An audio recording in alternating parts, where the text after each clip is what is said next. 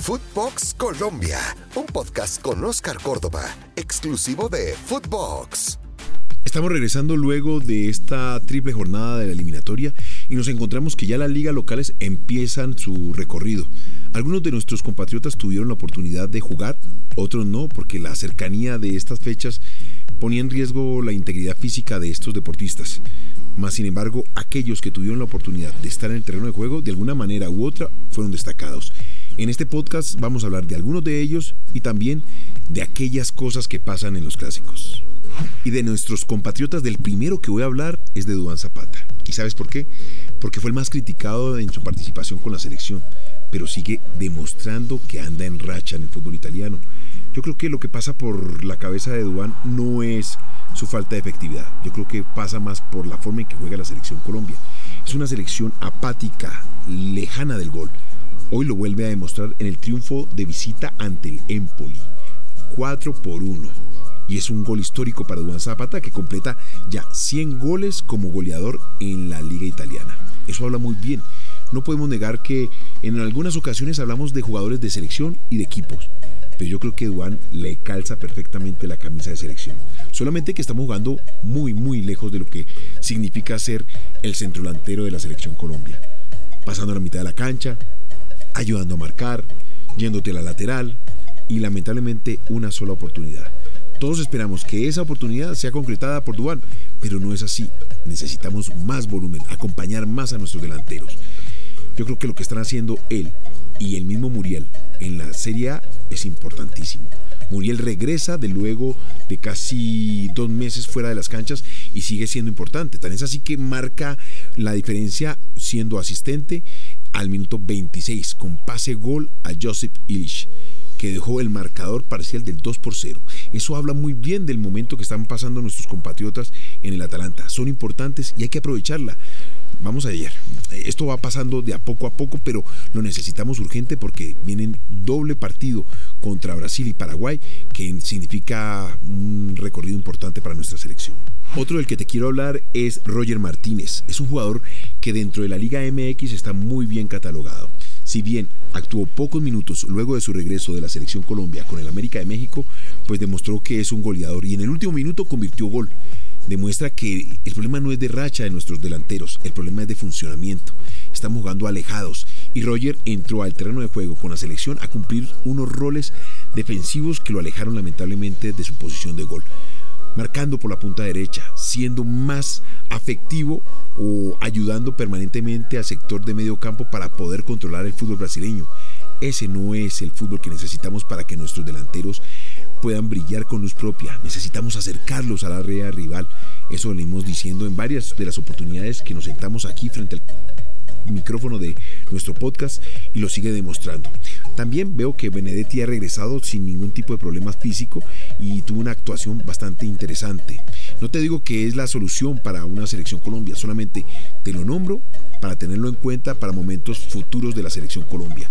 Tenemos que arroparnos con cada una de las posibilidades de nuestros compatriotas, no quedarnos sesgados solamente con aquellos que son convocados en estas fechas, porque el camino es largo y culebrero. Hablando de funcionamiento de la selección Colombia, tenemos que volver al tema de James Rodríguez. Luego de cinco meses, cinco meses, vuelve a jugar su primer partido profesional y lo hizo con su nuevo equipo en Qatar. El debut de James, de James Rodríguez en el Al Rayyan, en la Liga Qatarí. A ver, se dio en la sexta fecha y lamentablemente se dio un resultado adverso, 3 por 0, a manos de Al Dubai y ahora se acerca más al descenso. No podemos esperar que James sea el arquero, el defensa, el volante, el delantero y el que convierta los goles. Ni más faltaba. Pero sí tenemos que empezar a ver que empiece a sumar minutos, que no se lesione y que vuelva a ser el James que necesitamos en la selección. Yo nunca voy a decir que no necesitamos a James. Un jugador de esas características siempre será bien recibido en la selección Colombia, porque el talento, la capacidad siempre será muy bien recibida y esperada en la selección Colombia. Lo que sí tengo que pensar es un jugador en un alto nivel. Lo digo, lo diré por siempre. A la selección tienen que ir los que mejor momento estén pasando, porque en las otras selecciones pasa eso que llevan a los mejores y eso te puede llevar a presentaciones desastrosas. James tiene que levantar su nivel, pero por sobre todo permanecer físicamente intacto para poderle aportar a su equipo en Qatar y volver a la selección con lujo de detalles. Así como dijo Reinaldo, un 500% mental, disposición física, técnica y futbolísticamente. Y quiero recordarte que en este podcast lo que estoy tratando es de acercarte a algunos nombres que en algún momento nos pueden dar una mano en la eliminatoria. Y aquí voy a hablar del Chicho Arango. Es un jugador que ya lleva 8 goles en la MLS. Se está demostrando que es un jugador polifuncional, puede venir al medio campo, ayudar a marcar y también aportar al funcionamiento de juego, al generar fútbol dentro del equipo. Y esto lo está demostrando con lujo de detalles. Es un jugador que tiene un recorrido interesante. Estuvo en Europa, regresó para jugar con Millonarios y tuvo una muy buena actuación. Tal es así pues que los empresarios vieron en él una posibilidad para llegar al fútbol de la MLS creo que es un momento muy interesante del Chicho para acercarlo, tenerlo como una referencia en caso de que James no tenga la posibilidad de venir físicamente. Creo que en esta convocatoria Reinaldo se quedó corto, corto en ese jugador que puede ser generador de juego en la mitad de la cancha, aportar dentro de la creatividad y no quedarse solamente con Borré, porque a Borré lo ha sacrificado en esa posición como un delantero más volante de ayuda de marca y eso no es el aspecto que queremos ver dentro de nuestro colombiano en el terreno de juego. Eso hay que destacarlo, su sacrificio para poderle aportar a la selección, pero creo que dentro de las características y de lo que nosotros estamos esperando de ese Borré es delantero, que marque goles, que genere fútbol. Y creo que Chicho es una de esas posibilidades que podríamos acercar junto con el Rifle Andrade, que no estuvo en, en esta convocatoria y tuvo una eh, creo que una buena actuación en esa oportunidad que le dio Reinaldo para estar con la selección colombiana. Me voy a dar una pasadita por el fútbol colombiano porque fue fecha de clásicos. Clásicos interesantes. El clásico de la capital, Millonarios Santa Fe, Santa Fe Millonarios, que el local fue Santa Fe. En este caso, me parece que hay que destacar la actuación de Gamero con sus jugadores porque se encontró al frente un equipo, o más bien, voy a decirte la verdad, este Millonarios hizo ver a un Santa Fe muy tímido y destacar lo de Román, un jugador que por su juventud, por su fortaleza y lo que le puede aportar a la selección, para mí debe ser convocado a la selección Colombia, para arroparlo, para que entienda qué es estar en una concentración y competir en selección Colombia. En menos de dos meses ha marcado dos goles y es una alternativa como marcador de punta derecho. Sí, tenemos buenas variantes, pero yo creo que es la oportunidad de acercar este tipo de jugadores potente, joven, joven, que le puede aportar a la selección a mediano y largo plazo. Es un jugador impresionante, me, encanta su, su, fortaleza y que se está recuperando de ese sin sabor amargo, como dice Totono, uno de mis grandes amigos, del fallo paso a Boca Juniors. Por su condición médica está demostrando que está en perfecto estado y que le puede aportar.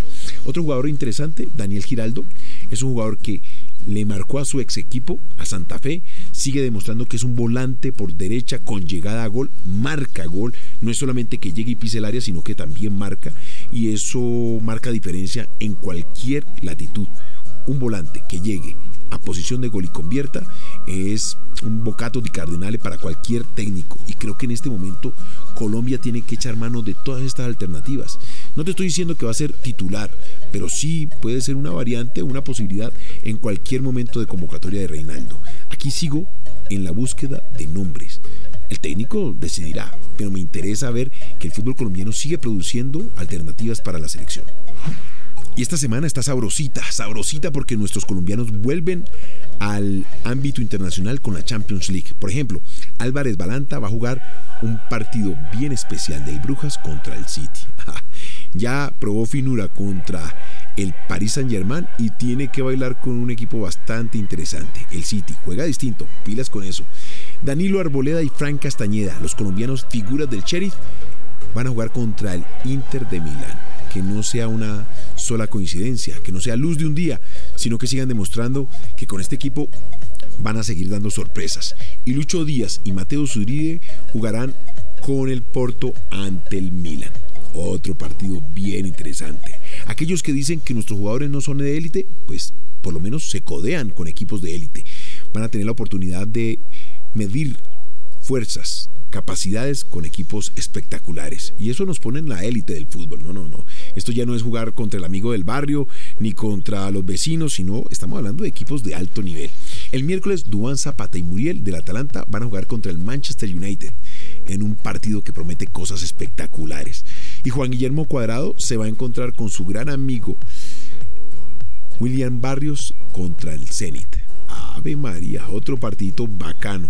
Acuérdate que Juan Guillermo Cuadrado jugó en la victoria de la Juventus contra la Roma. Y ahorita mi anécdota, mi anécdota de los clásicos. A ver, Millonarios Santa Fe, Santa Fe Millonarios. 1992, primer partido de la temporada. Me comí siete goles. Y todos los años el hincha de Santa Fe me lo recuerda con mucho cariño y el hincha de Millonarios me lo recuerda con mucho dolor de esos partidos que no se olvidan, que te dejan marcado. Son partidos especiales y que te juegas el todo por el todo. ¿Por eso? Porque quedas con un karma para bien o para mal. En lo personal, todos los años, como te digo, me lo recuerdan. Partido extraño, un partido de dos tiempos totalmente distintos. Arrancamos ganando con un 1-0 y después se vino la debacle. Un partido que no encontramos por ningún lado la herramienta para poder sacar adelante. Y entre más íbamos al frente, más recibíamos atrás siete goles. Ese día el tren Valencia estaba intratable. Se acercaba y parecía una locomotora, un tranvía, el metro, el tren bala, todo lo que tú te puedas imaginar. No podíamos contenerlo desde ninguna forma ni idea de, de juego.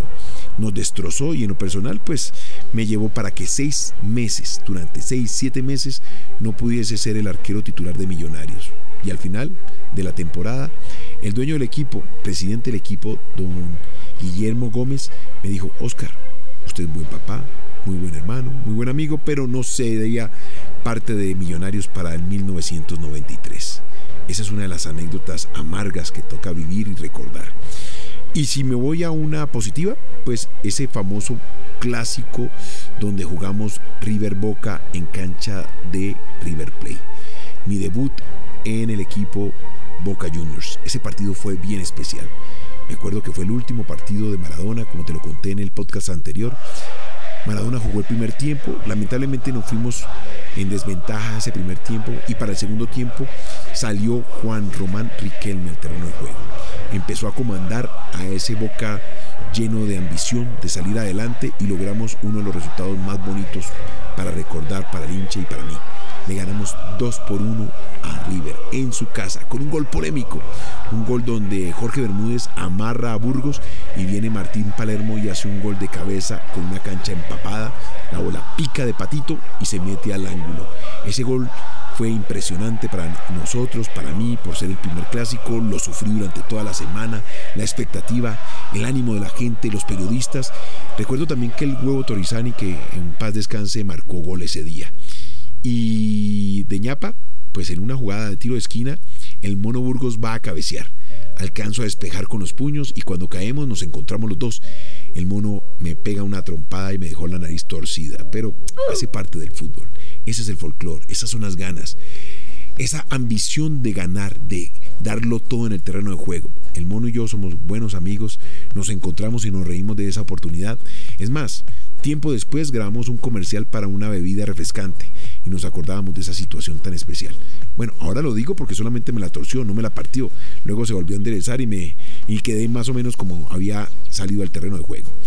Bueno, así se viven los clásicos, con ganas, con deseos, con temperamento. Se grita, se habla, pero todo lo que pasa en el clásico o en la cancha se queda en la cancha. Bueno, muchas gracias por acompañarme en este podcast. Espero que te haya gustado, que vivas los clásicos de esta manera y hay que disfrutarlo de la mejor manera. Este es Footbox Colombia en todas las plataformas, exclusiva por Footbox. Esto fue Footbox Colombia con Oscar Córdoba, un podcast exclusivo de Footbox.